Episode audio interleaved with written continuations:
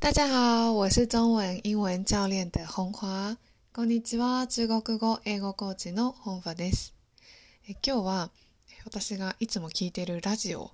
中国語のラジオなんですけれど、その中ですごく好きなフレーズがあるので、それをご紹介したいなと思います。え私はですね、いつもあのアプリのベストラジオ台北好事っていうあのラジオを結構頻繁に聞いているんですね。で、その時のある DJ さんが言う言葉。今天的心情也要很陽光を。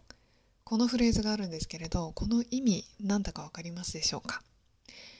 え意味はですね、今日も一日こう太陽のようにこういい一日になりますように、まあ、いい一日にしますように、まあ、そういう意味が込められているんですけれどこれをもう毎日毎日聞いていたらこうもう口癖のようになって「今天的心情也要很陽光を」今日の、えー一日もいい一日になりますように、まあ、そういうふうにあの意味として捉えられるんですね。これを言うとすごく温かい気持ちになったりするんですよ。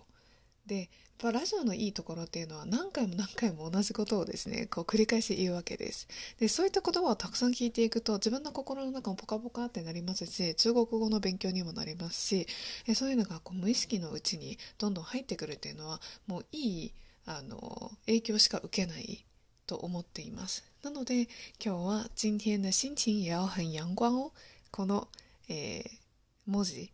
フレーズについて解説をしてみました。ぜひですね、皆さんも好きなラジオだったり、好きな音楽だったり、中国語、もしくは英語で好きなものがあれば、どんどんどんどん聞いて、えー自分の中にですね、馴染ませていくといいことが